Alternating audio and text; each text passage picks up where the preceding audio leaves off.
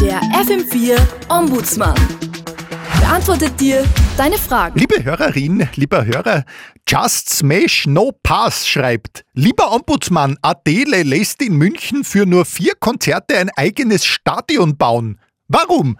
Liebe oder lieber äh, Just äh, Smash No Pass, äh, lass es mich so sagen, die Errichtung eines gigantischen Open-Air-Konzertstadions für nur vier Konzerte einer einzigen Künstlerin erzeugt natürlich unverhältnismäßig viele Probleme. Beispielsweise wird man nach Abriss des Gebäudes eine große Menge unverwertbares Material zu entsorgen haben. Wohin also damit? Es bietet sich die Errichtung eines sogenannten Schuttberges an, also ein künstlich errichteter Hügel, der aus Schutt und Abfällen besteht stehen, auf dem man dann spazieren gehen kann. Damit ist völlig klar, warum dieses Vorhaben in München verwirklicht wird. München verfügt nämlich über große Expertise auf dem Gebiet äh, der Schutthügelerrichtung, befinden sich dort doch äh, bereits mehrere solcher Trümmerberge, unter anderem der 60 Meter hohe Olympiaberg, der aus Ruinen des Zweiten Weltkriegs äh, also errichtet wurde, sowie der auf einer Mülldeponie errichtete Frödmanninger Berg, der ist sogar 75 Meter hoch, bald vielleicht schon ein Adele Berg.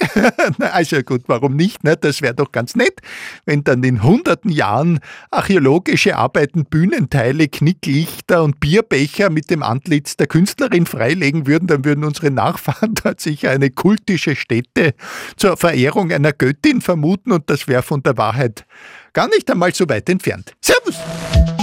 Der FM4 Ombudsmann. Und alles ist wieder gut.